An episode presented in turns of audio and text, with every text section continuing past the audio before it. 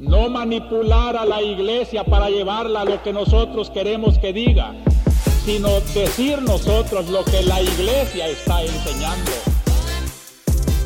Bienvenidos a este décimo episodio de la segunda temporada de La Conjura de los Tibios. Un poquito atrasado, tuvimos un par de semanas medio de hiato, han pasado muchas cosas en nuestras vidas y algunas muy buenas y muy felices noticias, pero también otras no tanto. Entonces, eh, pues a veces así es la vida, nos agarra en curva y pues eh, nos da mucho gusto estar de regreso después de estas semanitas de no haber tenido este espacio, pero pues aquí estamos de regreso y eh, nos acompaña un gran amigo del podcast y de la vida, ¿no? Este que nos, nos ha acompañado ya anteriormente, entonces probablemente ya lo conocen, pero este, pues como siempre presentando a nuestros invitados con la alegría y con la con pues justo con el lugar y el espacio que se merecen y este pues nos va a presentar a nuestro invitado el día de hoy José Miguel.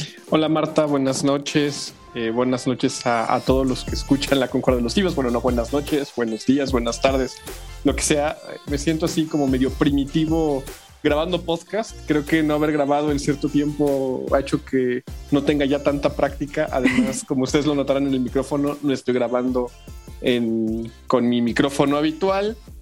Pero bueno, ya estamos aquí de vuelta para terminar esta segunda temporada y con temazos. Eh, ahorita vamos a introducir el, tema, ¿no? Una vez que presenta nuestro invitado, que como ustedes ya lo conocen, eh, hoy nos acompaña Bruno, Bruno, Bruno Díaz Coratela.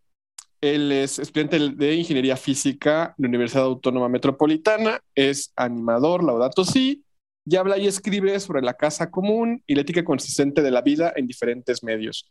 Pues muchísimas gracias, Bruno, de nuevo por haber aceptado la invitación a acompañarnos una vez más en la conjura de los tibios. Yo siempre feliz de platicar con ustedes. La verdad es que las pláticas se ponen increíbles acá. Pues, eh, bueno, siempre nos gusta tenerte aquí y hoy tenemos un tema que creo que a los tres nos gusta mucho y que justo se alineó todo todo nuestro atraso con, con los episodios y todo a que fuera muy cerca de las fechas de el día en el que recordamos a la sierva de Dios Dorothy Day, ¿no? Y queremos hablar justo de, de la persona de Dorothy Day, pero también más que de la persona como tal, como de lo que nos puede enseñar como iglesia en estos tiempos y, y sobre todo en el panorama que estamos viendo y respondiendo un poco también a lo que estamos llamados a hacer como iglesia hoy, ¿no? Eh, y lo que estamos llamados a hacer como iglesia en el mundo y no solamente en el sistema, en el sentido como, pues sí, nada más, o sea, no, no quedarnos en el bueno, pues es que nosotros pues somos católicos, entonces vamos a misa y rezamos y eso es todo lo que hacemos por nuestra eh, sociedad y por nuestro mundo, ¿no? Eh, entonces, justo queríamos hablar de este gran personaje, pero, pero más allá de como su biografía o su persona como tal, eh, su papel en enseñarnos también un poco más sobre a lo que estamos llamados a hacer como iglesia en el mundo de hoy. Entonces, pues justo queríamos invitar a Bruno, que también es un gran conocedor de su obra, este, y que creo que así como nosotros dos también es súper fan de la querida sierva de Dios Dorothy Day. Pues eh, para los que no sepan quién es Dorothy Day, y de hecho, curiosamente, creo que este, la, este, ¿cómo se dice? la descripción o el intro de, de este, ¿cómo se dice? De Wikipedia, creo que es lo que lo describe mejor. Este, creo que es lo que describe mejor para que los que no sepan quién es. Este, ella era una este, periodista, activista social y anarquista que después de una juventud bohemia se convirtió en una católica sin abandonar su activismo social. Y es probablemente la, este, la más conocida de las este, radicales políticas entre los católicos de Estados Unidos. Pues sí, para los que no sepan, este, ella este, creció en una juventud bastante bohemia, este, fue parte del Partido Comunista, este, estuvo este, en la cárcel con las sufragistas y después de tener un, hijo con un hombre que no se quería casar y después de que de hecho fuera coercida a abortar antes de ese hijo, decidió bautizar a su, a su hija y decidió convertirse. Y como ella lo describe, es que este, después de ser alejada de Dios por el testimonio de, los cristianos americanos evangélicos y de cómo pues seguían sus vidas sin ser afectados por Cristo en el pobre, se encontró con Cristo en el pobre hasta que no tuvo de otra más que convertirse. A mí me gusta mucho, se me hace muy bonito como, o sea, ella murió en 1980, ¿no? Entonces no es así como que alguien que vivió hace tantísimo, ¿no? O sea, para de varios de nuestros oyentes a lo mejor ya habían nacido o por lo menos sus papás ya habían nacido cuando cuando Dorothy Day murió y es curioso porque eh, su ay, no sé cómo se dice en español, eulogy. ¿Cómo se dice en español? Como su memorial, no sé. Eh, lo escribieron en el, en el New York Times, ¿no? Y entonces se me hace muy curioso porque es una persona que, que pues salió en, eso, en, esos, en ese medio como tan conocido y muchas personas de todas formas dentro de la iglesia como que la desconocemos mucho y, se, y sigue siendo muy conocida en círculos como activistas en otros lugares, ¿no? Y entonces su justo memorial, que no sé cómo se dice en español, decía que era una radical no violenta en lo social con una personalidad luminosa que fundó el, el movimiento del trabajador católico y fue su líder por más de 50 años en numerosas batallas por la justicia social, ¿no?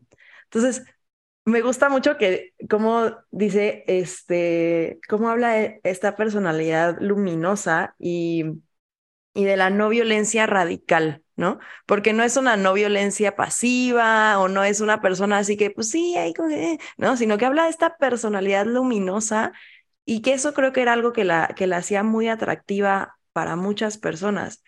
Eh, yo ahora, en los últimos años, desde que he empezado como a conocer un poco más de ella, Em, me he dado cuenta que para muchas personas conversas, para muchas personas que tienen como esta, como este ímpetu por el trabajo social, para todas estas, para muchas personas que tienen como este ímpetu por las causas justas y así, es una persona muy llamativa y que da muchísima esperanza, ¿no? Que les da mucha esperanza de que pueden seguir siendo apasionados y radicales en sus causas eh, sin estar fuera del magisterio, sin estar fuera de la fe, sin estar fuera de la, de la ortodoxia, ¿no? Cuando uno podría pensar, bueno, es una católica socialista, ¿no? Y te dirían como, no, eso es imposible, ¿no? Pero cuando vemos el sentido real de lo que significaba para ella su trabajo cotidiano, su acción y su, su radicalismo social, eh, nos damos cuenta que es algo que se alinea no solamente con el magisterio, sino con el llamado evangélico. ¿O cómo lo ves tú, Bruno? Yo igual, este, creo que es de esos santos que, de lo que hemos platicado mucho aquí, que toman esas exigencias de justicia y las llevan al cielo, que pues es el propósito de la doctrina social de la iglesia. Y este, como estábamos platicando antes, yo creo que ha habido varios momentos en los que nos hemos eh, tenido que replantear qué es ser cristiano, en especial en el sentido de morirse a sí mismo, porque en cierto momento, este, en bueno, de hecho en los primeros años, la verdad es que era bastante fácil que es esa definición de morirse a sí mismo en un contexto de opresión y de persecución. Pero en la Edad Media, después de pues, dejar de ser perseguidos, obviamente hubo este planteamiento, ¿qué es ese morirse a sí mismo dentro de la iglesia, dentro de Cristo? Entonces, pues, por ejemplo, eh, muchos, este, como los padres del desierto, que de hecho ella leía mucho, y los conocí por ella. Este, pues se fueron al desierto a, a predicar este ayuno, a predicar este, justo el morirse a sí mismo de una forma este, muy, este, muy diferente a las otras épocas. Surgieron las órdenes religiosas, surgieron los franciscanos. Y yo creo que en este momento, en un contexto moderno y en un contexto del concilio, Dorothy Day es la que se plantea para los cristianos de hoy qué es ser cristiano en ese contexto de morirse a sí mismo y de tener un compromiso radical con el otro. Eh, y de cómo radicalmente encontrarse con el otro. De tomarse en serio la Imago Dei, porque no es algo que, que nos tomamos a la ligera. De hecho, yo decía que era el gran escándalo de nuestra era, era de cómo muchísimas personas que no conocen a Cristo eran tan superiores a la caridad de que personas que lo podían consumir y encontrárselo diario. Y entonces es algo que, este, que a ella le llamaba mucho la atención y que ella decía, pues no, o sea, parte vital de mi compromiso de ser cristiana y de ser católica son los otros. Pena como recalcar que justo este radicalismo en el imago Dei es algo que nos escandaliza mucho y nos mueve mucho, ¿no? O sea, porque y sí nos hace plantearnos un poco qué tanto estamos haciendo, ¿no? A mí se siempre se me queda mucho, sobre todo cuando me enojo con alguien o cuando, no sé, cuando le hablo feo a alguien, este, o lo que sea, siempre pienso mucho en esta frase suya, ¿no? De que solo amo a Dios tanto como amo a la persona que amo menos, ¿no? Entonces así cuando estoy diciendo que es que no soporto a esta persona o no sé, ¿no? Y digo como, o sea, si solo amo a Dios tanto como amo a la persona que amo menos, qué poquito, ¿no? Em, y a ver, obviamente es, o sea, es algo muy complicado y no se trata de volvernos así extremadamente escrupulosos y estarnos todo el tiempo así desgarrando de que no, tuve una falta de caridad y por lo tanto ya no soy digno de absolutamente nada. No, o sea, pero creo que sí vale la pena retomar este, estos radicalismos como hacia algo a lo que aspirar, ¿no? Eh, no digo que todos, ah, bueno, ya mañana vamos a vivir la, caridad perfecta y, viendo al otro como imagen de Dios perfectamente, porque pues no, somos humanos con concupiscencia, con naturaleza caída, ¿no? Em, pero creo que algo, o sea, creo que es un buen estándar al que aspirar, ¿no? Y creo que sobre todo para, o sea, siento que muchas de las personas de nuestra audiencia tienen este tema y por eso, justo por eso hacemos esto, ¿no? hacemos este, este podcast. O sea, tenemos este, esta sed como de, de, de construir en el mundo también el reino de Dios, ¿no? Y lo que, lo que hemos hablado mucho y también cuando teníamos los spaces hablábamos mucho de como estos temas específicos de justicia social y que por eso nos decían, ah, son unas tibias, no sé qué porque que al final, pues no, no, que justo sería lo opuesto, ¿no? Eh, poder hablar, no sé, de, migrantes, de trabajadores, de, em, de, del medio ambiente, de la no violencia, de todo esto, todos estos temas de justicia social, ¿no? Que están en el magisterio, ¿no? Que están en el evangelio y que aún así, como que por ser temas que están como comúnmente asociados con las izquierdas o comúnmente asociados con movimientos que no son cristianos o así, eh, entonces, ah, no, eso es estar haciendo, estar de, como dicen, tiendipuentes y así, ¿no? Cuando al final nosotros como católicos deberíamos ser los primeros proponentes de esos temas. O sea, por, ¿cómo es posible que hayamos dejado que se vuelva polémico el ayudar al migrante y que sea y que se vea como anticatólico decir que los migrantes tienen, o sea, deben ser acogidos, ¿no? Y que entonces, ay, no, es que entonces este eres un marxista comunista, leninista, socialista, este, ¿no? Y es como a ver, o sea, es un tema que el católico debería tomar como suyo propio, o sea, está, es, es algo evangélico, es algo, o sea, sí, incluso nos podríamos ir al Antiguo Testamento, ¿no? O sea, o sea, el pueblo de Israel eran extranjeros en tierra extraña, ¿por cuánto tiempo? ¿No?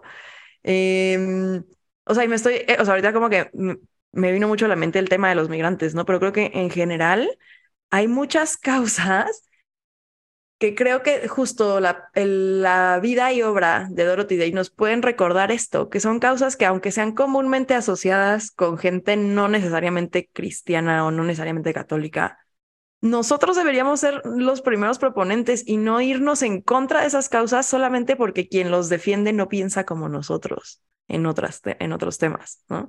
Creo que, no sé, debería, o sea, es algo que tengo mucho para reflexionar al respecto todavía, la verdad. Hay un poema de Mauriac, que de hecho vivió más o menos por ahí, por esa época, y este que dice justo, están todos aquellos que descubrirán que su prójimo es el mismo Jesús, aunque pertenezcan a la masa de los que no conocen a Cristo o lo han olvidado, porque Jesús está disfrazado y enmascarado en medio de los hombres escondido entre los pobres, entre los enfermos, entre los presos, entre los extraños. Y justo ahí, este, una frase de Dorothy Day, que de hecho es bastante controversial en el tema, que dice que más vale que se diga que encontré a Cristo a través de sus pobres. Y en un momento de alegría me volví a Él. He dicho, a veces con ligereza, que la masa de cristianos presumidos burgueses que se negaban a Cristo en sus pobres me hizo volverme al comunismo y que fueron los comunistas y trabajar con ellos lo que hizo volverme a Dios.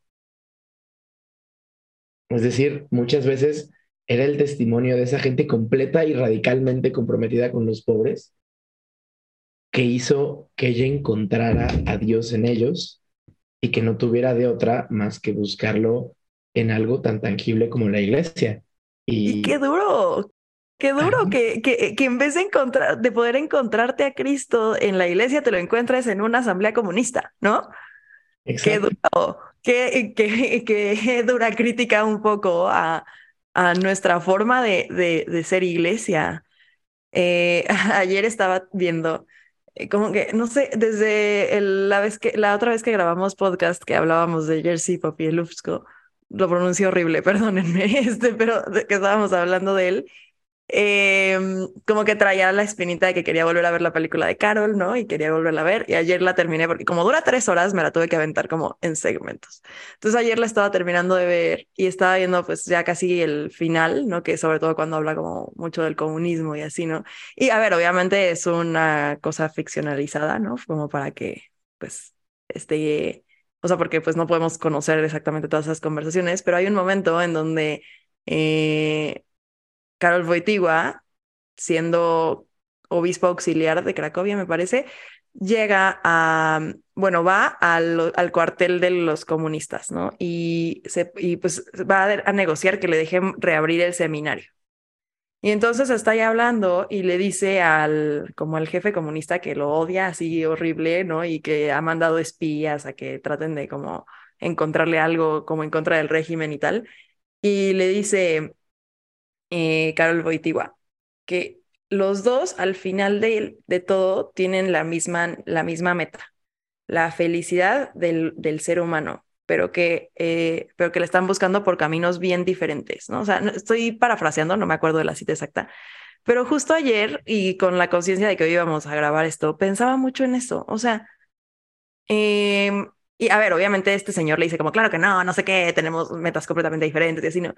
Pero a ver, o sea, realmente, mm, o sea, un, creo que muchas personas que buscan esta justicia social en diferentes aspectos, me parece que incluso personas que opinan completamente diferente que nosotros en muchos temas, ¿no? Eh, en lo profundo de su corazón no es que sean personas que buscan el mal, ¿no? O sea, son personas que buscan aliviar el sufrimiento humano, ¿no? Y, Em, y, que, y que genuinamente creen que son causas justas. Y en algunos casos tienen toda la razón, ¿no?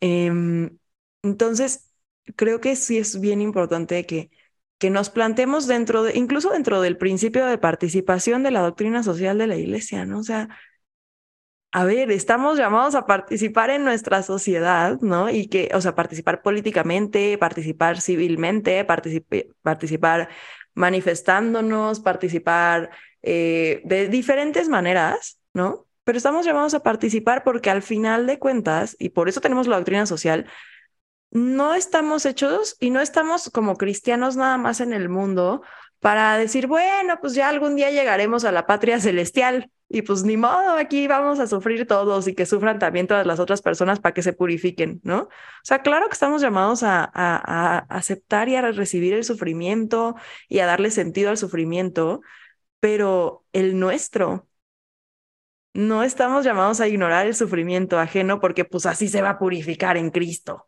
No.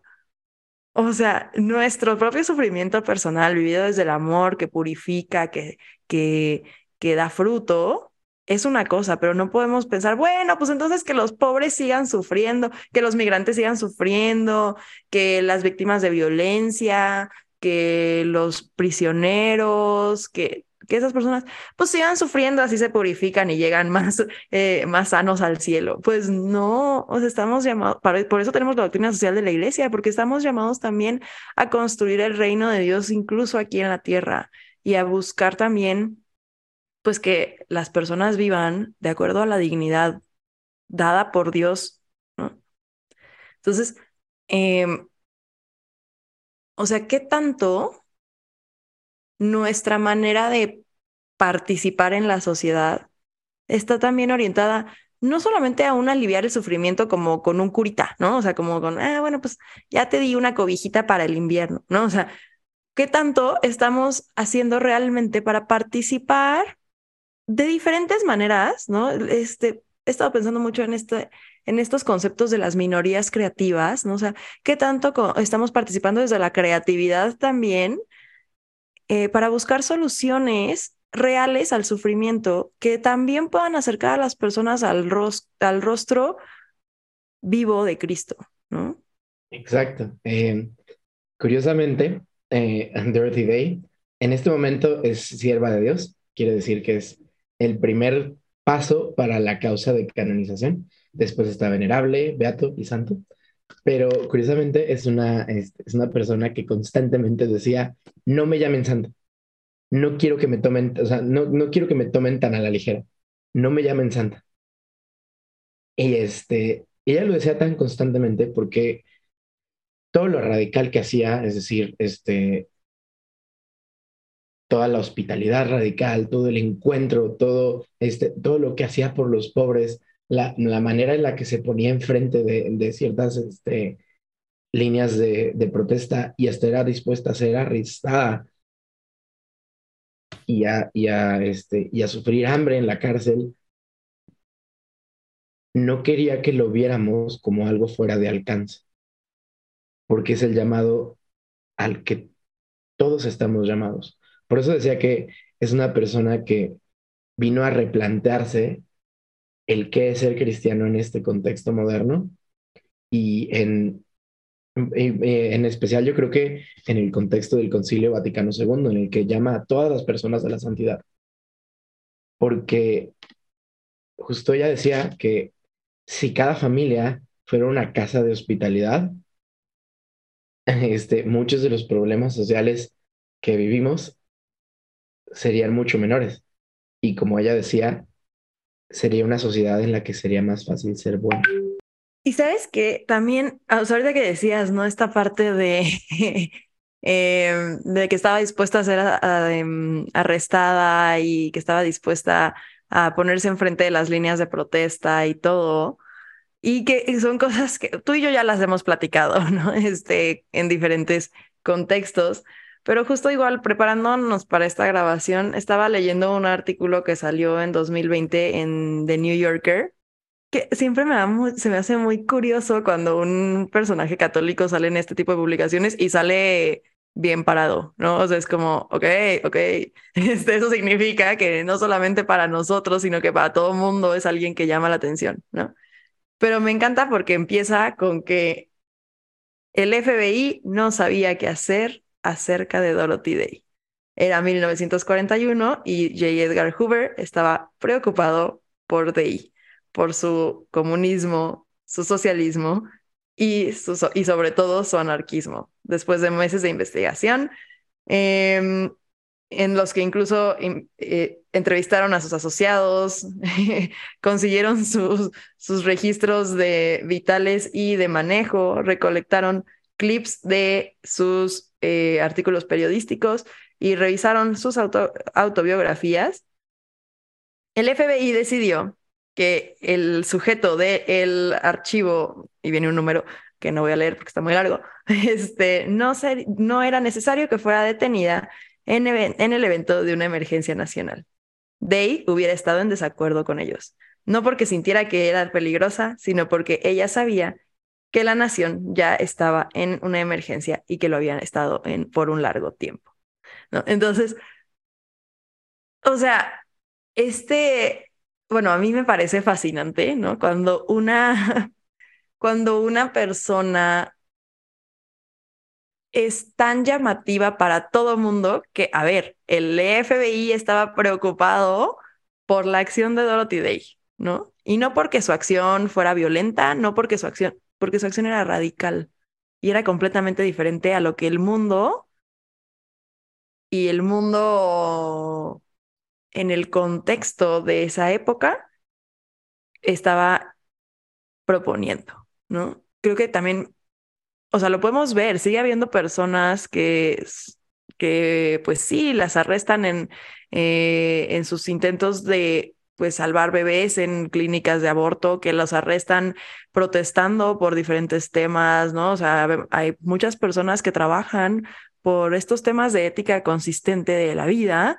que constantemente estamos viendo, o sea, vemos los reportes de que, ah, ya arrestaron a fulanito, ah, fulanito tiene una aparición en la corte, ¿no?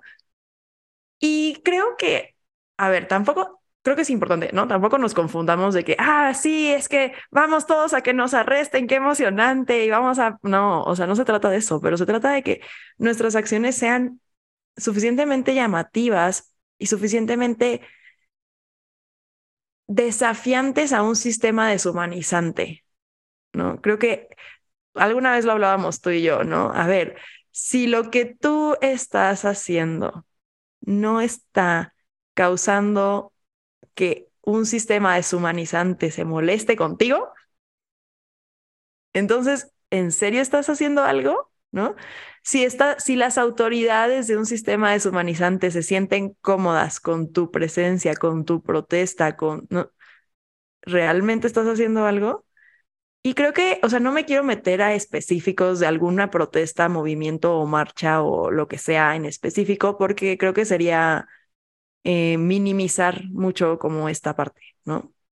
Pero creo que vale mucho la pena preguntarnos este tipo de cosas, preguntarnos si realmente mm, nuestras acciones en pro de la dignidad desafían a un sistema que busca borrar esa dignidad que tampoco creo que sea válido que lo confundamos con nada más ser políticamente incorrectos por ser políticamente incorrectos, ¿no? Y de que, ah, el sistema me odia porque el sistema me odia y porque soy súper políticamente incorrecto. Y no, o sea, lo estamos haciendo desde la radical, del, radical, perdón, la radicalidad del amor o lo estamos haciendo desde una radicalidad de el creer que tenemos la razón y de y la radicalidad de la rigidez, porque creo que es muy diferente.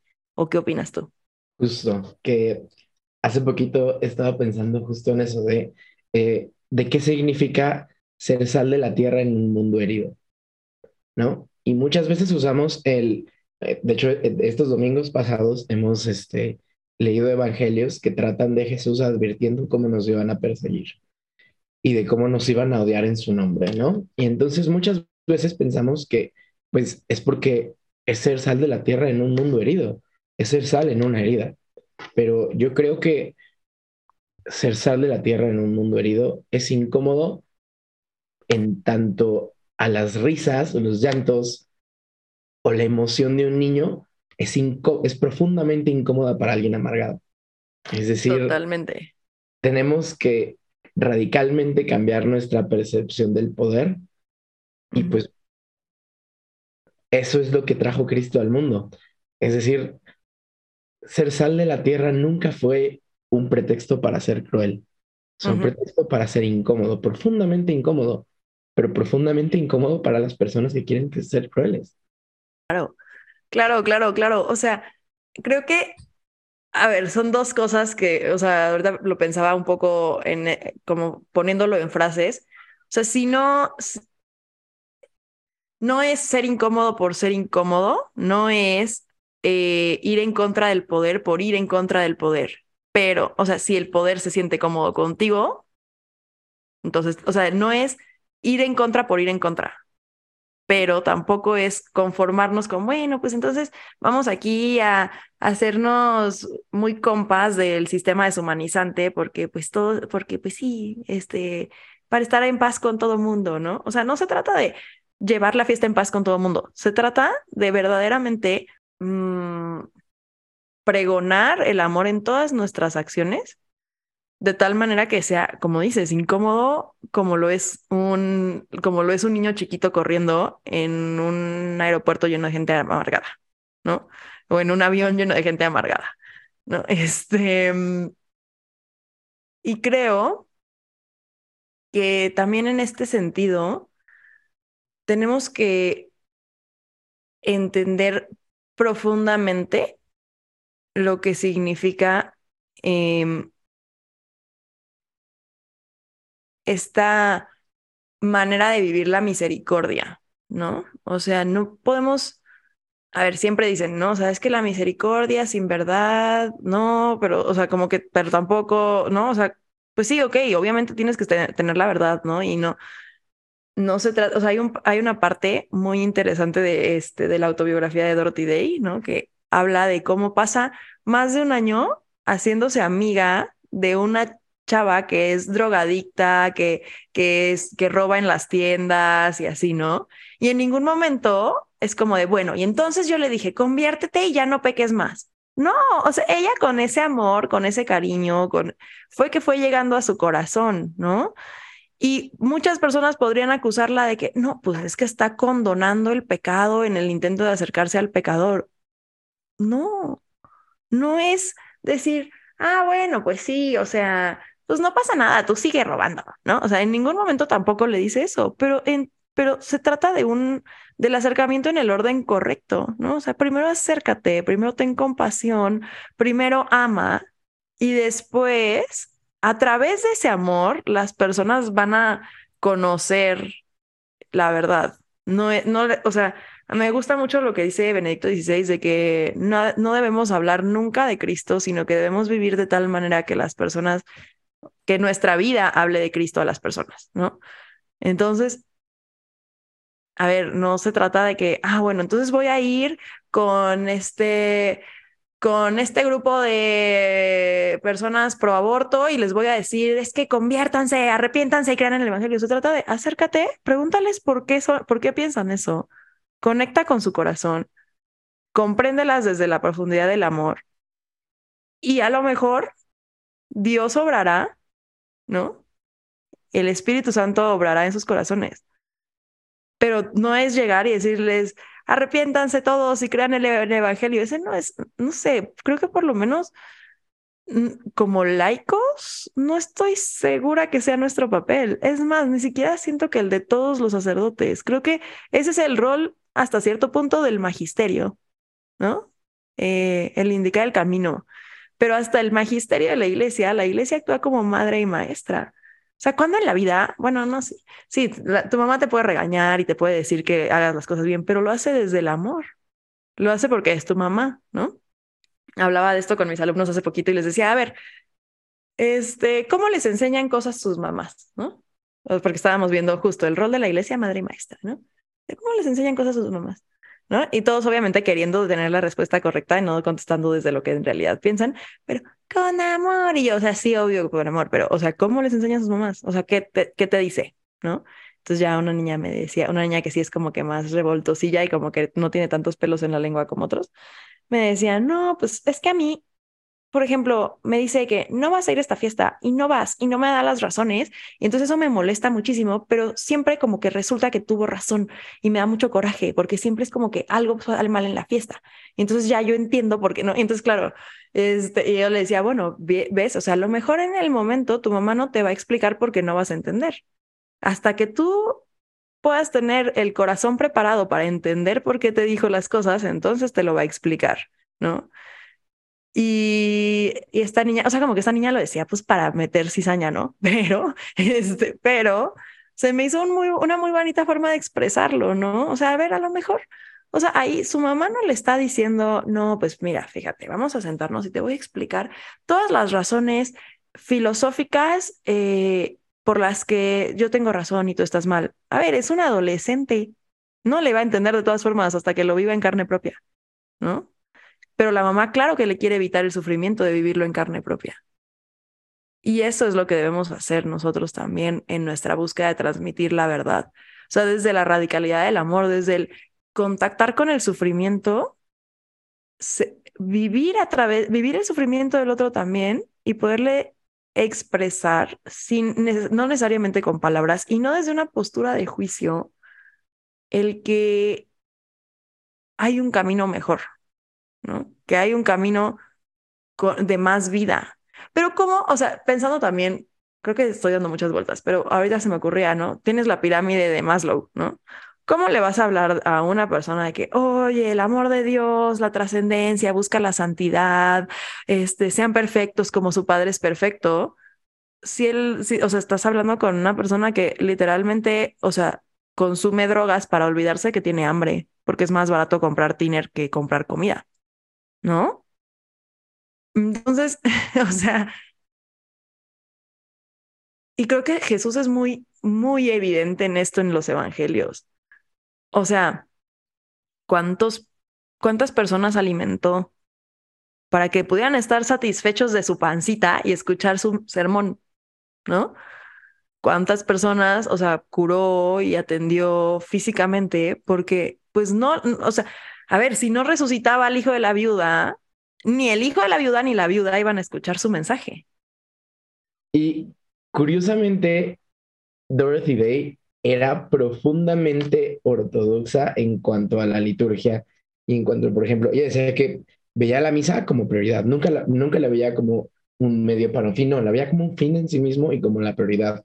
Y, y, este, por ejemplo, también hay historias de que por ejemplo, de que una vez este, llegó un sacerdote, de hecho otro sacerdote este, activista muy famoso, jesuita, y quería dar la misa sin hábito, y no, y ella dijo, no, en esta casa se respeta a la iglesia y al papa, y le, y le consiguió el hábito para que pudiera dar la misa de manera este, correcta, que por ejemplo es una persona que a sus protestas traía citas de las encíclicas de los papas.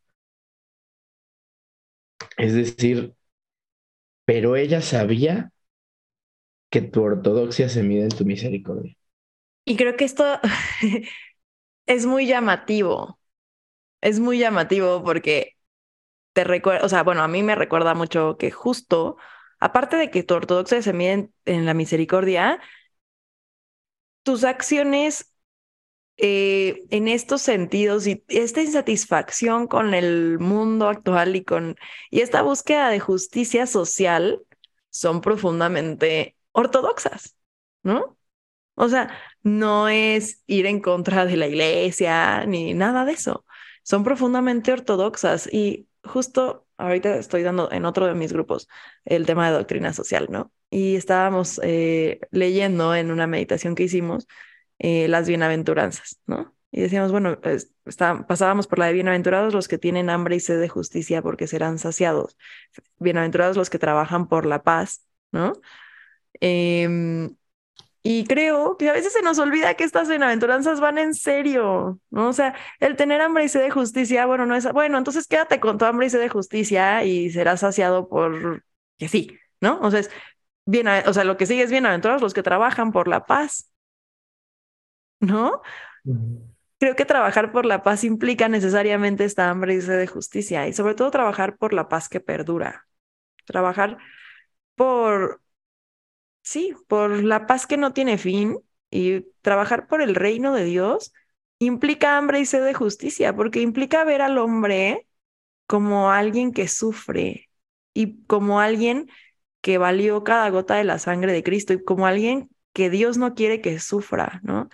Eh, fui a un retiro el fin de semana y decían esto, ¿no? Dios no quiere que suframos, o sea, Dios es un padre amoroso que sufre cuando sus hijos sufren, ¿no? O sea, y claro, a ver, el sufrimiento tiene sentido y nos purifica y a veces pues ahí va a estar presente en nuestra vida y es parte de la experiencia humana y hay que dejar de tenerle miedo a sufrir, pero no es algo que Dios quiera porque, porque Dios es un padre amoroso que quiere que sus hijos sean felices, ¿no? Entonces,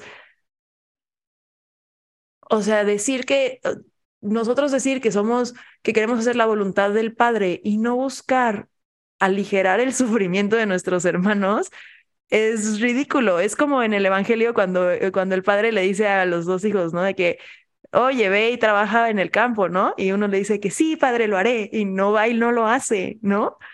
Este, y que dice el Evangelio, ¿quién de los dos eh, obedeció a su padre? ¿El que le dijo no y fue? o el que le dijo que sí y no fue. Entonces, a ver, a veces creo que vale la pena plantearnos si a lo mejor personas que no se confiesan católicos, que, que no le dicen, que no es como que han hecho este acto de la voluntad de decirle, Dios mío, te entrego mi vida, ¿qué tanto a lo mejor están trabajando más por el reino de Dios que nosotros que se supone que le hemos dicho a Dios, te entrego mi vida? ¿No? ¿Quiénes están obedeciendo más? ¿Los que dicen no y van o los que estamos diciendo sí y no vamos? Justo eh, es algo que a mí en lo personal me ha llamado mucho en mi historia de conversión y creo que muchísimos otros. Por ejemplo, hay una historia, está la famosísima historia de San Martín de Tours, de hecho que hace poquito fue su día de santo. Y este, su historia es muy curiosa porque él obviamente conocía a los cristianos, pero de lejitos y de una manera súper perspectiva. ¿Por qué? Pues porque eran una, este, una secta perseguida por el imperio. Y entonces, pues, este, él este, va en su caballo. Él era, pues, un, este, un soldado romano. Él va en su caballo y, este, y se encuentra con un, este, con un vagabundo desnudo de hecho, como profundamente, este, como incómodo de ver.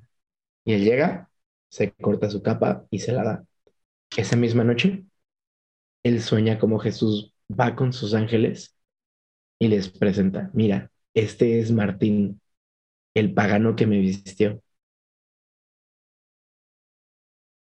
Entonces, ¿cuántas veces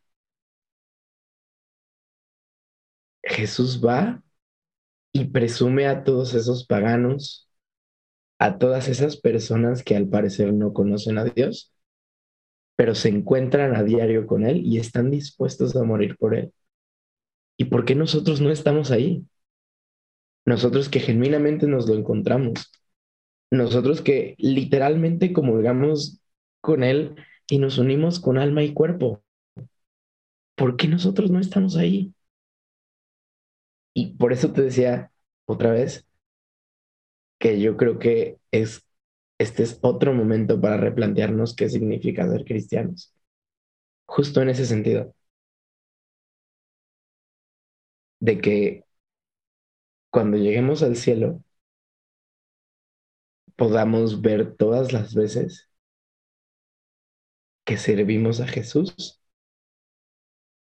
y todas las veces que el otro sirvió a Jesús, incluso cuando no lo podíamos ver.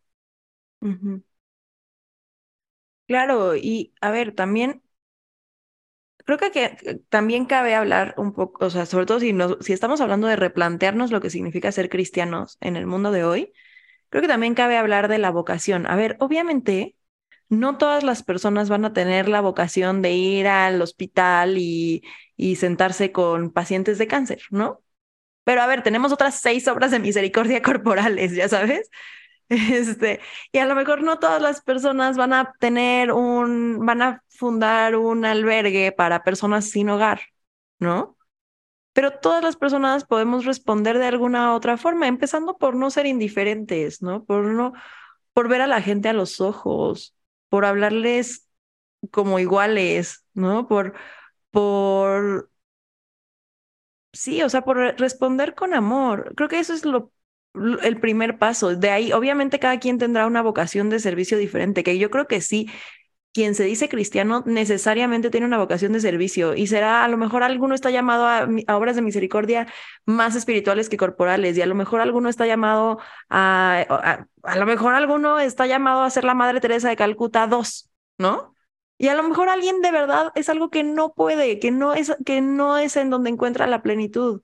Pero ¿qué tal escuchando a los demás, eh, escuchando a quien sufre, este, brindando un espacio de apertura y de, y de, de acompañamiento, ¿no? Eh, creo que tendemos mucho a pensar como que en, en, términos muy limitados lo que, es, lo que es sanar el dolor ajeno. Eh, a ver, o sea, y no estoy diciendo como, entonces ya no hagan obras de misericordia corporales y limítense a las espirituales y ya con eso. No, pero creo que es súper válido también plantearnos estas dos preguntas, ¿no? O sea, ¿a qué estoy llamado como cristiano y cuál es mi vocación personal dentro de ese ser cristiano? ¿Qué heridas estoy llamado a atender y qué heridas estoy llamado a besar?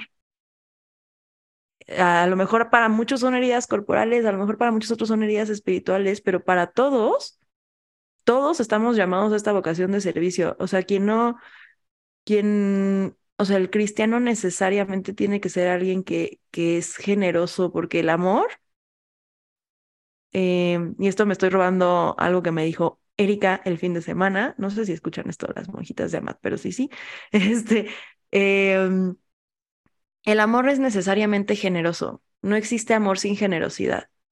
Y podemos ser generosos de muchas cosas, de nuestras cosas, de nuestro tiempo, de nuestro corazón, ¿no? De, de nuestros brazos, de... Hay muchas formas de ser generosos, pero si ser cristiano significa amar, entonces necesariamente quien es cristiano tiene que ser generoso, de alguna o de otra forma. Y cada quien en su eh, ejercicio personal tiene que descubrir en qué, en qué aspecto debe ser generoso. Pero todos estamos, o sea, creo que si yo tuviera que responder de alguna forma a este planteamiento que tú haces de que, qué significa ser cristiano y morir a, nosotros mismos hoy, creo que no solamente hoy, sino a lo largo de toda la historia ha significado ser generosos, ¿no? O sea, desde los primeros mártires, ser generosos con su vida y con su sangre, y hoy, a lo mejor no con nuestra vida y nuestra sangre, nosotros que vivimos afortunadamente en un contexto donde no tenemos una persecución. Pero ser generosos con qué? Con nuestro tiempo, con nuestros bienes, con nuestro amor. Creo que para mí esa sería como la respuesta. O sea, ser cristiano es necesariamente ser generoso, porque ser generoso es amar. Y el cristiano es la vocación de todos no solo de los cristianos, de todas las personas en este mundo, nuestra vocación es el amor. Exacto, y de hecho ella, no, no o sea, ahorita lo decimos, pero por ejemplo, no es fácil y por ejemplo, ella este, era profundamente honesta con estas cosas y de hecho muchas veces cuando lees su autobiografía, ves que se pregunta muchas cosas que tú no te atreves a preguntar en voz alta, este, y que es difícil, eh, aunque esa, esa vocación, por ejemplo, ella también este, tenía una sed profunda por buscarla y muchas veces no estaba segura de cuál era esa vocación, aunque ella decía, justo, conocerás tu vocación por la alegría que te brinda. Y muchas veces ni siquiera es en actos tan grandes como, por ejemplo, como ser arrestado un mes por, este, por ayudar a los migrantes que están en este, ¿cómo se dice? que están en los campos de cosecha en Estados Unidos o, por ejemplo, en ayudar a las sufragistas. Eh, ella tenía un texto muy bonito que dice, conocí a Jesús en sus apretones de manos, abrazos y besos en mi mejilla, en las puertas de los departamentos que me dejaron un resquicio para entrar y sentarme, las comidas de arroz y frijoles y curry y estofado, el gesto de una mano para sentarse y ver un VHS granulado de la boda de un pariente lejano en Texas, Tanzania o Afganistán. Es decir, muchas veces no son actos tan grandes. Y, por ejemplo, muchos de los, y curiosamente, yo creo que en esos actos pequeños como decía Santa Teresita, es donde está la grandeza.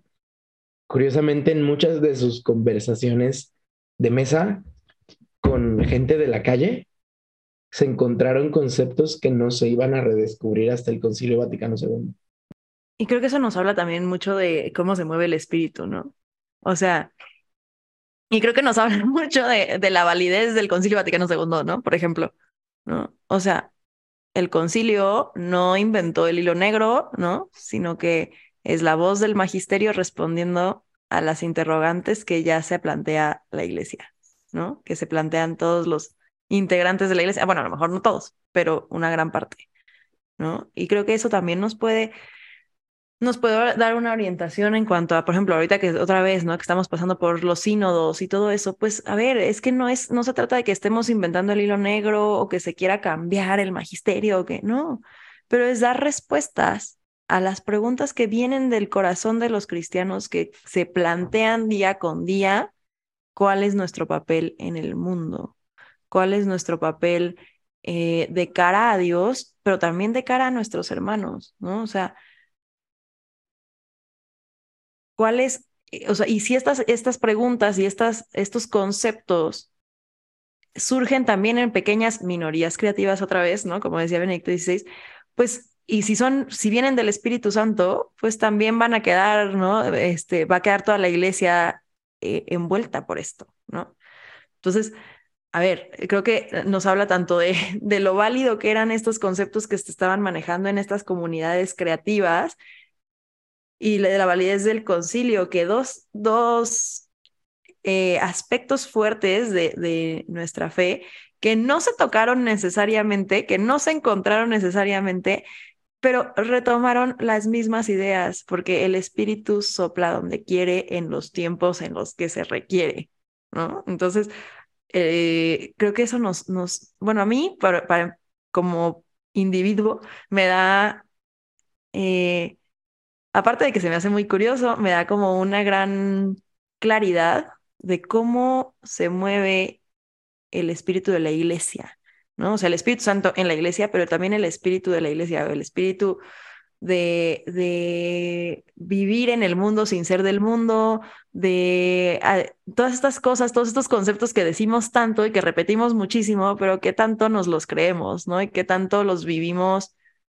en la autenticidad, ¿no? O sea, qué tanto nuestro pues, vivir en el mundo sin ser del mundo es un camino de auténtico, o sea, un caminar auténtico en el que realmente nos preocupamos por lo que pasa a nuestro alrededor. Em, justo tenía como abierto un cachito también de la, de, de la larga soledad, ¿no? Que dice que, pues sí, o sea, las, las, o sea, que sí, o sea, se hablaba también de las cosas materiales y que se sabía, ¿no? En estas comunidades que, se que necesitaban un buen orden social donde los hombres pudieran crecer, eh, pues hasta como, es que usa como una expresión que no, no tiene una traducción literal, pero donde los hombres pudieran crecer pues hasta su máximo potencial, digamos, ¿no? Pero que también sabían que tocaba a los mismos hombres crear ese orden social, que había que tratar de formarlos, educarlos, y que por eso teníamos eh, a los pobres, que eran estas personas con las que podíamos trabajar. Y no en un sentido objetificador de que, ok, vamos a usar a los pobres para practicar nuestras habilidades de enseñanza y de formación, sino que justo em, creo que las personas que sufren y las personas que necesitan de nosotros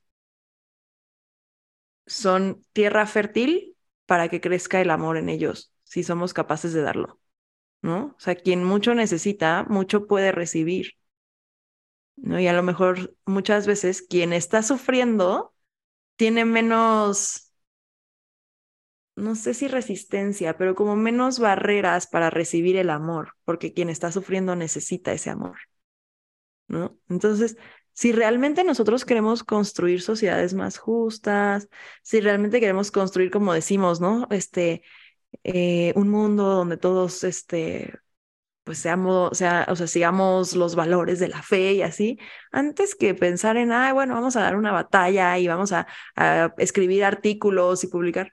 Sea, acerquémonos a los que sufren, porque quien sufre está dispuesto a recibir ese amor. Y al recibir el amor es que realmente cambian las personas y en donde realmente, o sea, quien ha recibido mucho amor, entonces después va a querer dar mucho amor. Entonces, como que me gusta mucho cómo habla de estos, em, lo dice de una forma que se oye, o sea, si no estás leyéndolo en el contexto, se oye como que lo está objetivizando, ¿no? Pero que dice que son materiales débiles con los cuales trabajar. O sea, materia débil sobre la cual trabajar. Eh, pero es que después dice, es que me estoy brincando para decir cómo, cómo lo explica, ¿no? Que Dios ha escogido las cosas débiles para confundir a los fuertes, a los tontos de esta tierra para confundir a los sabios, ¿no? Que obviamente esa es una, o sea, está parafraseando también ella, este, creo que a San Pablo, pero, mm, pero, o sea, justo, a ver, se escoge a los débiles para confundir a los fuertes y atendemos a los débiles y los fuertes no lo entenderán porque los, o sea, quien se, quien se siente autosuficiente y quien no está, no tiene la apertura para recibir el amor. Entonces creo que por eso también tenemos que tener esta claridad de que acercarnos al que sufre es acercarnos a un corazón dispuesto a ser moldeado, mucho más que alguien que se siente autosuficiente. Y justo los primeros que tenemos que estar dispuestos a ser moldeados somos nosotros, porque Dorothy Day llama, llama a una conversión y de esas conversiones que te cambian la vida para siempre, ¿no? Que de hecho te, hasta te hacen hasta cierto trauma que te hacen recordar ciertas emociones muy fuertes de cuando te encontraste a Jesús por primera vez y no tuviste de otra más que cambiar completamente tu vida. Pero ella dice que ese encuentro no se acaba, que se revive constantemente y de manera diferente y de hecho inigualable en cada persona que te encuentras. Creo que eso es de lo más bonito de, este, no solo de ella, pero de casi todos los santos, justo como te decía, este, de la historia de, este, de San Martín de Porres, por ejemplo, también este, podemos hablar de la historia de San Francisco y de cómo este, él reconoció al, este, él reconoció a Jesús en el leproso que estaba besando cuando se convirtió. Porque pues justo un corazón débil y un corazón este, dispuesto a ser moldeado, pues los primeros somos nosotros. Los primeros que, de hecho, estamos dispuestos a ser este, rotos una y otra vez, una y otra vez, por el encuentro a Jesús en el otro, debemos ser nosotros. Sí, totalmente. Y creo que es muy duro, es muy duro de verdad, ¿no? Eh, la misma Dorothy Day también lo dice, o sea, que ella desde muy chica pensó en esto, ¿no? Que Dios no hizo al hombre para que sufra y que todas estas condiciones de miseria y de sufrimiento vienen de nosotros y de nuestra libertad, no de Dios, ¿no? O sea, cuánta gente que sufre por las guerras, por la pobreza, por el hambre, no son condiciones creadas por Dios, son condiciones creadas por nosotros, ¿no? y que obviamente nos trauman. O sea, ahorita que decías, ¿no? Que viene, o sea, que son, o sea, el encuentro con Cristo muchas veces es traumatizante, ¿no? Pues claro, porque muchas veces el encuentro con Cristo se da en ese sufrimiento, en donde vemos el rostro de Cristo sufriente y nos damos cuenta que no estamos hechos para sufrir, que, o sea, sufrimos, pero no estamos hechos para sufrir, ¿no? Em, y además, este tema, ¿no? O sea, nos rompemos y nos volvemos a y, o sea, y, nos volvemos a encontrar con Jesús y así, pero desde una postura también de esta debilidad profunda de quien se abandona en Dios, ¿no? Y de que dice, o sea, yo no, o sea, y esto para mí es algo como un poco eh, personal, ¿no? Pero, o sea, yo verdaderamente creo que últimamente he pensado mucho en esto, o sea, yo, pues, o sea, con frecuencia le digo a Dios, no, ya, no puedo otra cosa, ¿no? Pero realmente cuántas veces como que me quiero quedar preocupada por mis propios problemas en vez de soltarlos, abandonarlos en la, en la gracia de Dios, que ahorita, ahorita pues José Miguel tuvo que salir, pero, eh, pero que siento que es algo que él diría mucho, ¿no? O sea, este, este, esta confianza en la gracia, ¿no? O sea, abandonar mi propio sufrimiento en, las, eh, en la gracia de Dios y yo poderme poner a responder al de alguien más, ¿no? Y pues sí, porque realmente es reconocer que con mis propias, que con nuestras propias cosas, o sea, somos demasiado débiles para cargar nuestras propias cosas, pero eso no hace que no podamos ayudar a otros a cargar las suyas. Que seamos, o sea, que podamos, así como tenemos sirineos en nuestra vida, nosotros podemos ser sirineos de los demás. Y solamente así creo que es como nos vamos encontrando con, con Jesús, ¿no? Que, que como dice la canción de Hakuna, que han sido súper criticados últimamente, pero todos por todos, ¿no? Sea, todos por todos, todos vamos cargando la cruz juntos, porque solos no podemos, porque necesitamos de la gracia y la gracia también a veces la podemos encontrar en el otro. Sí, yo creo que es un misterio, este, creo que profundamente encajado en la iglesia. O sea, por ejemplo, el, el hecho de que necesitemos a otra persona para poder conciliarnos con Dios, para empezar. O sea, el hecho de que este, necesariamente necesitemos otra persona para poder conciliarnos con Dios. El hecho de que, este, de que existe la comunión de los santos y de que te sientes en una comunidad tan fuerte que ni siquiera la muerte la puede romper. Entonces es justo, es, yo creo que es este sentirte necesitado es un misterio que está profundamente, no sé cómo explicarlo, como marcado en la iglesia y que nos llama justo en solidaridad a los que se sienten necesitados. Yo creo que justo una de las cosas más bonitas del cristianismo es que nos enseñó que el dolor se puede transformar si es compartido. Incluso le da una realidad sobrenatural, pero también lo podemos ver en situaciones muy concretas y de cómo el dolor de los demás se ve transformado si también lo compartimos nosotros. Sí, y la, o sea, la realidad del dolor como una experiencia humana compartida nos tiene que recordar necesariamente que, o sea, Jesús se encarnó y por lo tanto compartió también esa experiencia del dolor. ¿No? Y a veces, eh, como que a veces, pues, tenemos este concepto como, o sea, como que nada más pensamos en el sufrimiento de Jesús en la cruz, ¿no? Pero, a ver, o sea, a lo largo de su vida, y no solo de su vida pública, de su vida oculta, pues seguramente también tuvo que sufrir muchas cosas que, que lo hacen como muy como nosotros, ¿no? Eh, a ver, eh, cosas muy tontas, pero a lo mejor más de una vez le dolió la panza o se enfermó de gripa, ¿no? Y el, poder compartir la experiencia humana de, del sufrimiento, de desde los sufrimientos más pequeños hasta los sufrimientos más grandes en la cruz, ¿no? Em, sí, creo que nos habla de la necesidad humana de compartir el sufrimiento y de vivirlo mm, con alguien más, ¿no? Porque si Jesús no, o sea, si no fuera necesario compartir el dolor con alguien más, pues entonces Jesús no hubiera sufrido. ¿No? Pero como él quería compartirlo con nosotros, pues entonces sufrió, ¿no? Y a lo mejor sufrió pegarse en el dedo chiquito del pie también, ¿no? Y entonces, pues comparte también nuestro dolor hasta cuando nos pegamos en el dedo chiquito del pie. Y entonces nosotros estamos, que estamos llamados a ser otros Cristos, pues tenemos que ser capaces de compartir el sufrimiento y de encontrarnos con el sufrimiento, que algo que también escuché mucho este fin de semana es que qué poco, qué poco estamos dispuestos, o sea, le tenemos tanto miedo a nuestro propio sufrimiento que también le tenemos pavor al de los demás, ¿no?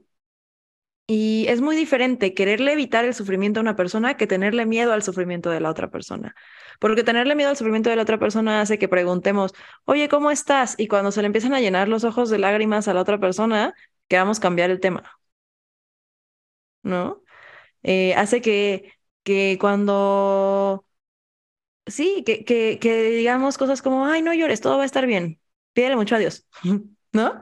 En vez de, en vez de detenernos a escuchar, porque nos da miedo el sufrimiento ajeno, porque nos da miedo el nuestro.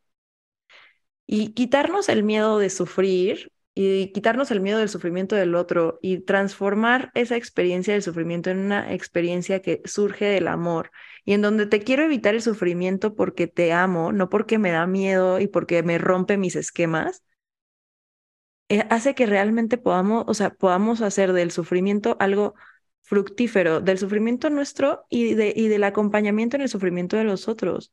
O sea, ¿cuántos, cuántas amistades, eh, cuántas relaciones, cuánta sanación, cuánto, cuántos proyectos pueden surgir de personas que realmente están dispuestas a escuchar desde el amor y quererte aliviar el sufrimiento, no porque me da miedo lo que ese sufrimiento implica para mí, sino porque te amo y no quiero que sufras. Exacto, o sea, no es que yo tenga que ganar algo, sino que lo que, lo que tú estás sufriendo nadie lo debería de sufrir. Y yo, ¿me entiendes? Y nos necesitamos. Es algo que, este, que muchas veces es un poquito difícil de procesar, porque como dices, es incómodo, es profundamente incómodo y no es fácil. Por eso, este, regresando a Dorothy Day, ella este, se quejaba mucho de cuando la, este, de cuando la llamaban santa y de hecho decía que era este que si vivías lo suficiente este la iban a llamar una este una este sobreviviente venerable pero decía que este que, hasta decía que hasta muchos aplausos te hacían sentir que, que hiciste algo terriblemente mal, ¿no? Porque es algo con lo que creo que todos eh, todos lidiamos. Y justo, por ejemplo, ahí, esto lo voy a leer de, este, de una entrevista a una autora de, este, que sacó un libro muy reciente de ella, que pues este, estuvo este, entrevistando a su hija, estuvo analizando este, todos sus textos, que de hecho era una autora súper prolífica y era muy fan de todos estos autores clásicos de Dostoyevsky, de, de, de Trotsky, de, de, Trotsky, de Tolstoy, Trotsky, ¿no? Pero por si se preguntan también de Kropotkin. Pero bueno, este, justo dice, la vi como increíblemente humana, llena de culpa, alegría, anhelo, deseo, sentimientos conflictivos y rabia contra los sistemas que deshumanizan a las personas.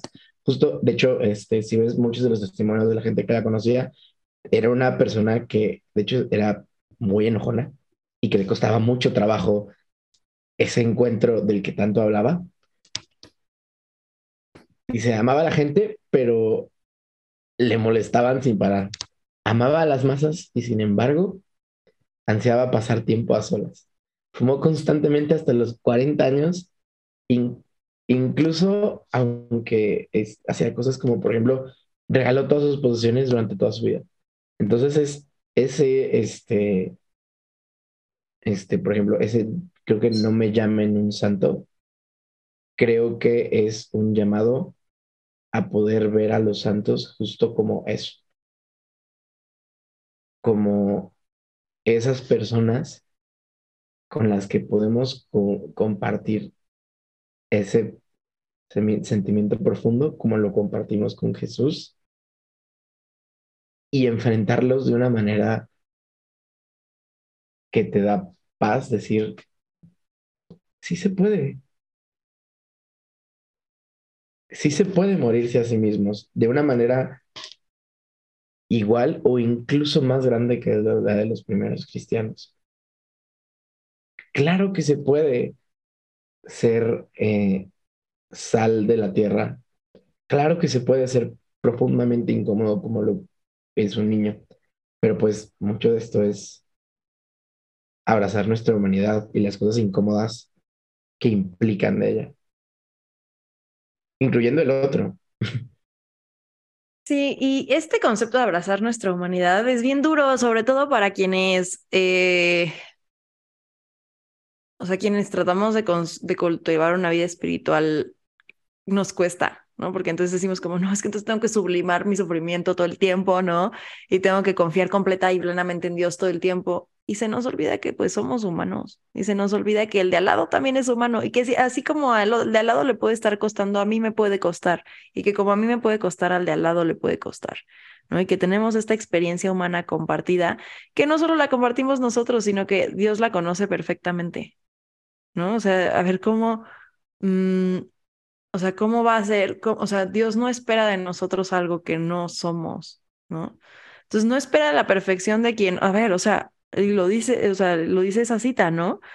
A ver, eh, pues sí, a lo mejor era muy enojona y a lo mejor no, y a lo mejor le desesperaba a la gente, pero de todas formas, o sea, eso, la, eso también le daba como una visión de la persona, ¿no?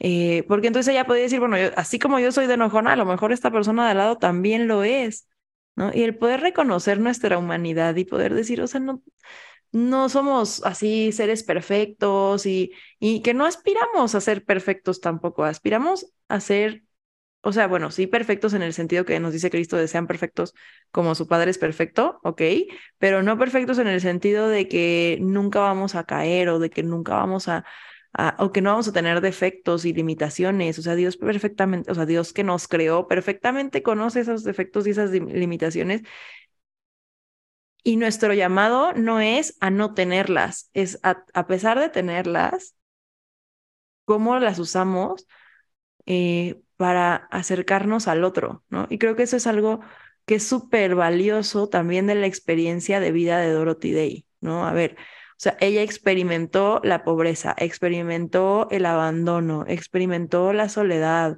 experimentó el sufrimiento, experimentó el corazón roto, experimentó estar en una situación vulnerable, experimentó el ser presionada a abortar, experimentó el estar sola, ¿no? Y esas, esas experiencias mm, dolorosas de sufrimiento, le, o sea, podrían haberse quedado como, pues sí, sufrió mucho y fin, ¿no? Pero es, o sea, es que el sufrimiento así solito, pues no, no sirve de nada. El sufrimiento sirve cuando lo transformamos en amor, ¿no? Y entonces en poder decir, ok, yo que fui, yo que viví estos momentos de pobreza, pues entonces empatizo y, y puedo amar al, al pobre, ¿no? Y yo que estuve sola y abandonada, ¿no? Y sin, y, sin alguien que me acompañara en, en cantidad de cosas y de experiencias que cuentan, ¿no? Puedo, puedo empatizar y puedo amar y puedo hacer sentir amado a quien está solo, ¿no? O sea, y no sé, yo, sobre todo cuando he hablado con, con amigas que son pro aborto o así, em, y, o sea, y que empezamos a hablar del tema y así, me gusta mucho hablar de Dorothy Day, ¿no? O sea, de, o sea, ver, es una persona que, que vivió esa experiencia también, ¿no? Y que que, y que fue uno de, las, de los grandes sufrimientos de su vida, ¿no? Entonces, poderlo, poder transformar el sufrimiento en amor es una característica del cristianismo que es muy fuerte, que, que, que le da un nuevo sentido a muchas cosas. O sea, a ver, creo que el, intentar darle un sentido al sufrimiento es algo universal, ¿no? O sea, no solo los católicos lo hacemos, no solo los cristianos lo hacemos, pero que nosotros tenemos un camino muy claro para hacerlo.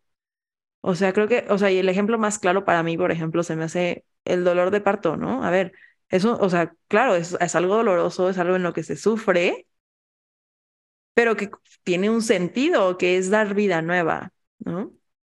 Y eso nos habla de la, de la universalidad de la experiencia del sufrimiento, pero que si ese sufrimiento lo convertimos en, más bien, si ese sufrimiento, si esas semillas de sufrimiento caen en la tierra fértil que es el amor, entonces dan frutos. Pero si no caen en la tierra fértil que es el amor, pues entonces solamente se van a quedar así como esas semillitas de, de sufrimiento que nomás se quedan ahí. Y creo que la persona y la biografía de Dorothy Day nos enseña mucho eso. O sea, todo el sufrimiento que pasó hasta que no lo, hasta que no lo puso en la tierra fértil del amor, mm, realmente tuvo un sentido, ¿no? Y que no, no es decir, bueno, hasta que se convirtió al catolicismo le dio un sentido, ¿por qué no? O sea, desde que ella en su, incluso desde su postura atea o más bien agnóstica, quiso, eh, quiso ser un, quiso amar a los demás, ¿no? Que fue a través de esto donde realmente se encuentra con Dios, a través del amor. Eh, es que empieza a darle sentido a, ese sufrimiento, ¿no? O sea, incluso desde su época de comunismo y todo esto, pues estaba dándole un sentido a ese sufrimiento, ¿no?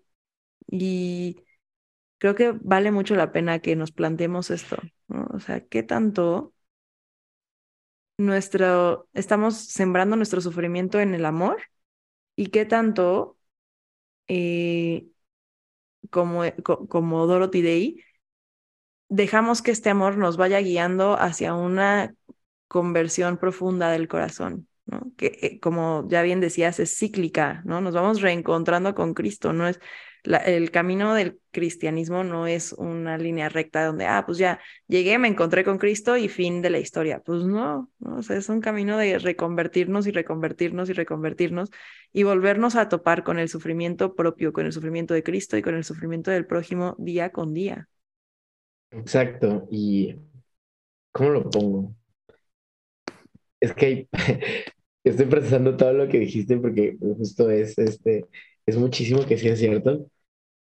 Y justo es algo que creo que este, todos nos podemos identificar de cómo ese sufrimiento no solo está ahí y hacemos las cosas a pesar de ello, sino que este se transforma. O sea, por ejemplo, esto que te decía que era una persona profundamente enojona, este, ese enojo muchas veces, eh, y más bien la, la gran mayoría de veces, justo lo dirigió a ese sistema deshumanizante y entonces ahí es cuando se volvía sal de la tierra.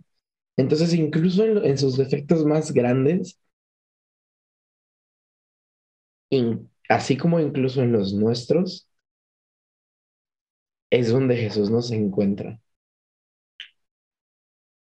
Y la verdad es que es bien bonito de cómo esa vulnerabilidad y de cómo esos defectos que nosotros odiamos muchas veces son las herramientas que Dios pone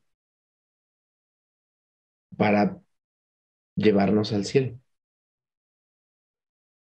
Y como ella decía de los pobres, muchas veces esos gritos de justicia al compartirlos nosotros, Jesús los, los transforma y los lleva hacia el cielo.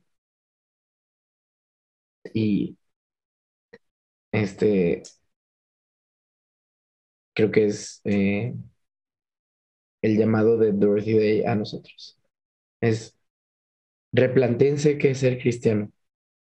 ¿Me entiendes? Mueran a sí mismos, porque sí se puede en estas, en estas, este, en estas épocas.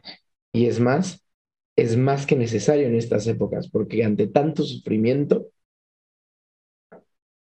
hay demasiado potencial en poder transformar ese sufrimiento y llevarlo a, al cielo. Definitivamente, creo que si, o sea, imagínate si todos los católicos del mundo, y más aún si todos los cristianos del mundo, eh, nos planteáramos esto, ¿no? Y verdaderamente muriéramos a nosotros mismos de esta forma y realmente tuviéramos estos encuentros radicales de amor con las personas que sufren. O sea, ¿cuántas estructuras de pecado, cuántas estructuras de abuso, de injusticia eh, se quedarían sin, sin materia, ¿no? O sea, sin, sin de dónde sacar. O sea, yo pienso mucho, por ejemplo, o sea, si todos los líderes del mundo que se proclaman cristianos, ¿no?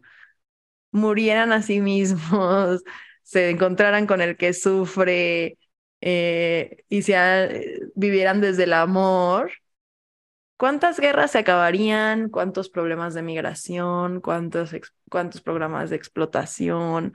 Cuántas empresas serían más justas, cuántos, eh, cuántos políticos serían más justos y trabajarían por el bien de, sus, eh, de pues, los ciudadanos. Eh, ¿Cuántas cosas nos ahorraríamos si todos los católicos nos planteáramos qué significa morir a nosotros mismos, qué significa ser cristianos y viviéramos un cristianismo auténtico desde el amor, desde la generosidad, desde responder al evangelio, ¿no? O sea, vaya, estamos, hemos dicho muchas cosas y nos hemos pues, y hemos dicho, hemos usado muchos conceptos, pero al final todo esto, o sea, es responder al mensaje evangélico. Fin. No, o sea, no, no hay más. ¿No? O sea, que está replicado en el magisterio, que lo hablan los papas, que está en la tradición, que está en la, que está en los testimonios de los santos, que está en los, en el pensamiento de los teólogos, que está en los planteamientos de los pensadores, de los, padres, de los padres del desierto, de la patrística, de la escolástica, de, de la época actual, ¿no? O sea, sí, pero es muy simple. Es el mensaje del evangelio. Sí, exacto. Y eh, justo, aunque, y, es algo muy raro, porque este, es, es, es algo muy raro, porque justo, de hecho, los cristianos de hoy muchas veces lo ven y dicen, no, ¿me entiendes? Dicen, bienvenido al mundo real, no nos podemos tratar así, porque somos afectados nosotros. Entonces es como, por eso, ¿me entiendes? Entonces es, es este, hasta me acuerdo mucho, este, siempre que, justo cuando me pasó esta conversión y que empecé a leer de Dorothy Day y de la hospitalidad radical y de cómo ella pensa, pensaba que, ¿me entiendes?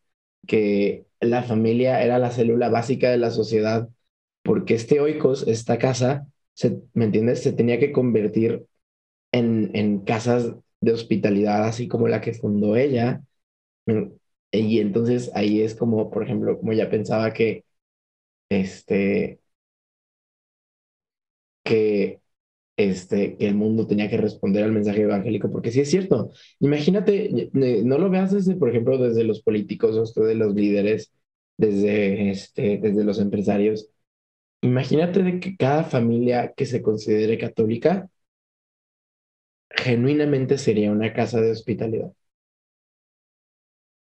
Imagínate cómo cambiaría la vida de los hijos y la vida de, de los que se encuentran en las periferias y la vida de los que se encuentran al lado. Imagínate que genuinamente la, la casa del católico en la cuadra sea ese centro de comunidad. Y de que la iglesia sea ese lugar donde nos organizamos para ayudarnos entre sí.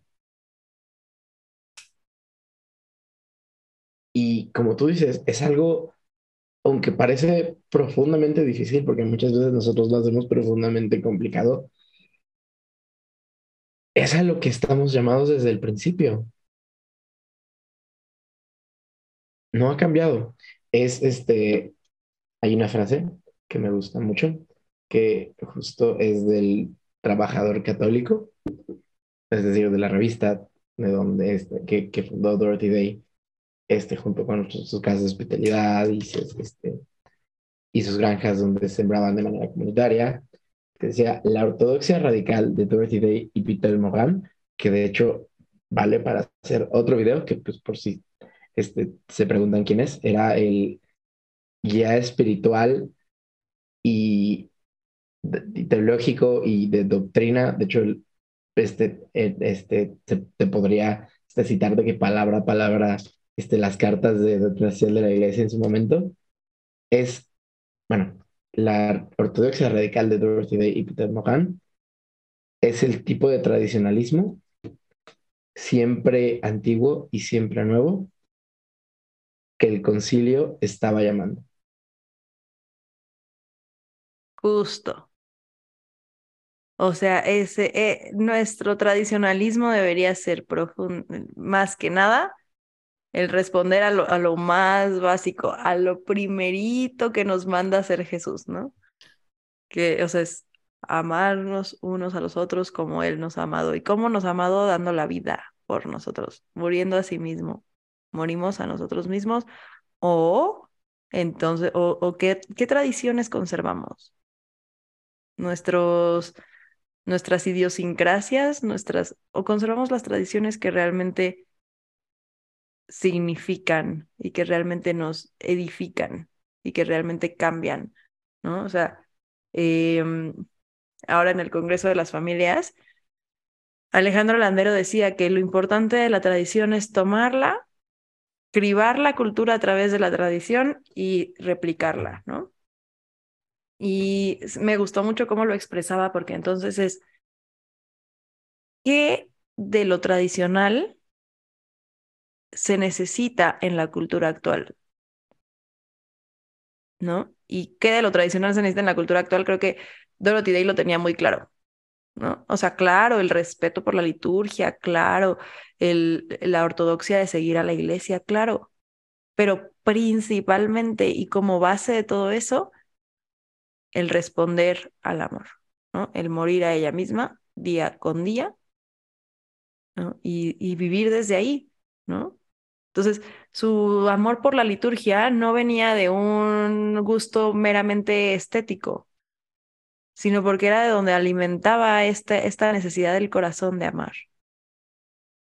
¿no? Donde, donde tomaba, donde, donde tomaba realmente este, este amor que recibía y lo podía dar. ¿no? Entonces, nuestra fe es una fe muy rica en muchas cosas, ¿no? O sea, tenemos una liturgia o hermosa, ¿no? Que, que no solamente es la misa, ¿no? O sea, la liturgia es toda la vivencia de la forma de orar y de vivir la fe de los cristianos. Em, entonces tenemos una liturgia divina, ¿no? Y wow, ¿no? Pero ¿de qué nos sirve sabernos todas las, así tener todas las horas de la liturgia de las horas, sabernoslo hacer perfecto y hacerlo siempre, si eso no está llenando nuestro corazón para otra de las partes padrísimas que tiene nuestra fe, que es el llamado a la caridad, ¿no? O sea, nuestro catolicismo no es solo la liturgia, tampoco es solo el atender a los pobres, ¿no? No somos activistas meramente. Mm. Son muchas cosas y si esas cosas no están interconectadas, pues vamos perdiendo pedacitos de lo que significa nuestra fe y que una vez más creo que es uno de los grandes em, aciertos de Dorothy Day, ¿no? O sea que, que tras su conversión, no dejaba ninguno de los aspectos de su fe olvidado, ¿no? O sea, la misa como base de su día a día, ¿no? La Eucaristía, ¿no? como lugar de encuentro. Eh, y que lo dice ella, ¿no? O sea, nos encontramos con Cristo al partir el pan y nos encontramos con el otro al partir el pan. Y creo que es una visión teológica muy bonita, que nos recuerda que nuestra fe es encontrarnos con Cristo y, y encontrar y que el encuentro con Cristo nos lleve a encontrarnos con los demás y que encontrarnos con los demás nos regresa a encontrarnos con Cristo, ¿no? Así es. Y yo creo que justo es un muy buen momento para cerrar, porque mi recomendación, este, les voy a decir tres, este, les voy a decir tres cosas. Dos son libros pero este, mi recomendación, me siento horrible poniéndoles tarea, pero es, más allá de un libro, tengan un encuentro genuino con una persona. Un encuentro, de, de, hecho, hasta podría decir incómodo. Yo creo que esa es la mejor forma de hacerle honor a Dorothy Day. Más que leer sus libros, que de hecho escribe bellísimo, porque pues aprendió de de, muchas, de muchos escritores de los que ella era este, una, este, una seguidora. Pero más allá de leer sus libros o leer, por ejemplo, sus artículos de internet, que te siguen en línea, este, bueno, no de internet, pero de periódico, que de hecho siguen en línea, más allá de, este, de, de, conocer a las personas que se encontraba, que de hecho tiene fotos, fotos hasta con Mary Tain y con la Madre Teresa, tengan un encuentro con el otro. Súper, muy bonita recomendación. Yo tengo, o sea, igual, la primera pues es el Sermón de la Montaña, ¿no? En Mateo 5. Eh, creo que nos tiene que impulsar muchas cosas, ¿no? creo que dos, dos puntos que yo en mi, o sea, en mis últimas lecturas de esto he, tenido, ¿no? Porque últimamente lo he estado leyendo un montón, porque se los he estado leyendo a mis alumnos, pero como que dos puntos es como esto, ¿no? O sea, bienaventurados los que sufren, ¿no? O sea, no porque sea bueno que suframos, sino porque podemos transformar el sufrimiento. Y dos, bienaventurados, o sea, los que tienen hambre y sed de justicia y los que trabajan por la paz. Pero todo el sermón de la montaña es una belleza, no, no nos limitemos nada más a las bienaventuranzas, pero usemos, o sea, tomemos las bienaventuranzas como, como decía Dorothy Day, como nuestro manifiesto, ¿no? O sea, que ese sea nuestro manifiesto. Em, y este, la otra es que tomemos por lo menos una hora de nuestro día, y esto es algo que han empezado a hacer mucho mis papás y se me hace como un ejercicio padre, una hora de nuestro día, o sea, escojan una hora de su día, ¿no? La que sea, ¿no? Eh, y no ponemos así que, ok, las 3 de la tarde, ok. Entonces, lo que sea que estés haciendo a las 3 de la tarde no significa que tengas que detener todo tu día y, ok, son las 3 de la tarde, entonces voy a rezar toda la hora de 3 a 4, pero que todo lo que hagas durante esa hora, eh, ofrecerlo este, y unirlo a, Cristo, ¿no? Entonces, que todo lo que hagas durante esa hora sea una oración. Entonces, este, creo que eso nos, nos puede ayudar mucho a, a, vivir este, esta cosa tan bonita que también creo que tenía Dorothy Day, que era en, las cosas que se considerarían ordinarias, encontrar encuentros extraordinarios con Cristo y con el otro. ¿no? Entonces, esas serían mis dos recomendaciones de hoy. Em, José Miguel no nos va a dar sus recomendaciones porque tuvo una situación en la que tuvo que salir de la sesión. Este, entonces, les agradecemos a toda nuestra audiencia por escucharnos, eh, por tenernos paciencia estas semanitas que no habíamos estado presentes, eh, por seguirnos acompañando, por, eh, pues por sus comentarios, cuando, o sea, cada vez que, cada vez que publicamos, este, por sus ánimos, por, eh, por escuchar con, no solo con, con para escuchar, sino hemos visto muchas personas que están profundizando sobre estos episodios y que, y que buscan leer más y que nos aportan también su, su conocimiento para hablar con nosotros al respecto de esto. Eh, entonces les agradecemos mucho este, pues todo esto y pues les encargamos también una oración por nosotros, por todas las personas que colaboran en este, en este proyecto. Y hoy especialmente en este episodio les encargamos eh, una oración por José Miguel y su familia, que puede ser que en estos que en días próximos eh, reciban a, a su nueva integrante. Entonces, les agradecemos mucho su tiempo, su escucha, su atención. Le agradecemos, te agradecemos mucho, Bruno, por acompañarnos. Siempre es un gustazo tenerte aquí. Y pues nada, eh, eh, nos da mucho gusto estar de regreso. Y en, a nombre mío y también de José Miguel, pues muchas gracias. gracias a ustedes, yo feliz. Y por si se preguntan, las citas que, que, este, que dije en, este, en el episodio de es este, son de The Long Loneliness, o sea, La Larga Soledad, que es su autobiografía, The Duty of the Light. E, el nombre está medio raro en español, es El Deber del Placer, que es como sus diarios de sus primeros años de conversión. Y From Union Square to Rome, que es más o menos justo esos libros, pues bueno, escritos espirituales de sus últimos años. Y pues como una reflexión de todo lo que vivió. Entonces, por si se pregunta. Muchas gracias. Muchas gracias y pues nada, nos escuchamos la próxima semana.